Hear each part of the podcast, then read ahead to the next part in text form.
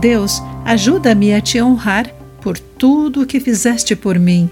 Obrigado por teu filho, que me permite ser parte da tua família. Olá, querido amigo do Pão Diário, muito bem-vindo à nossa mensagem do dia. Hoje vou ler o texto de Julie Schwab com o título A Herança Imerecida.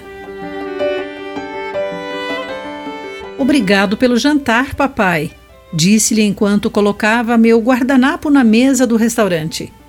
Eu estava de volta durante uma folga da faculdade e, tendo saído de casa há algum tempo, parecia estranho ter meus pais pagando por mim. De nada, Julie, meu pai respondeu.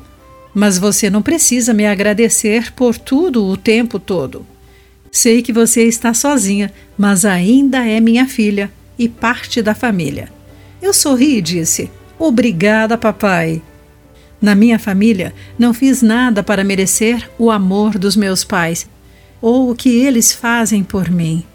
Mas o comentário do meu pai me lembra que eu também não fiz nada para ser parte da família de Deus.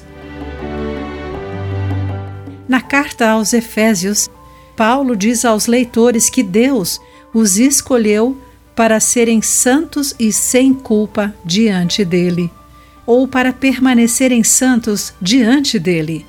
Mas isso só é possível através de Jesus, pois Deus é tão rico em graça que comprou nossa liberdade com o sangue de seu Filho e perdoou nossos pecados. Não precisamos merecer a graça, perdão ou a entrada na família de Deus, simplesmente aceitamos essa sua dádiva. Ao entregarmos a nossa vida a Jesus, tornamos-nos filhos de Deus, recebemos a vida eterna e temos uma herança nos aguardando no céu. Louvado seja Deus por oferecer tão maravilhoso presente.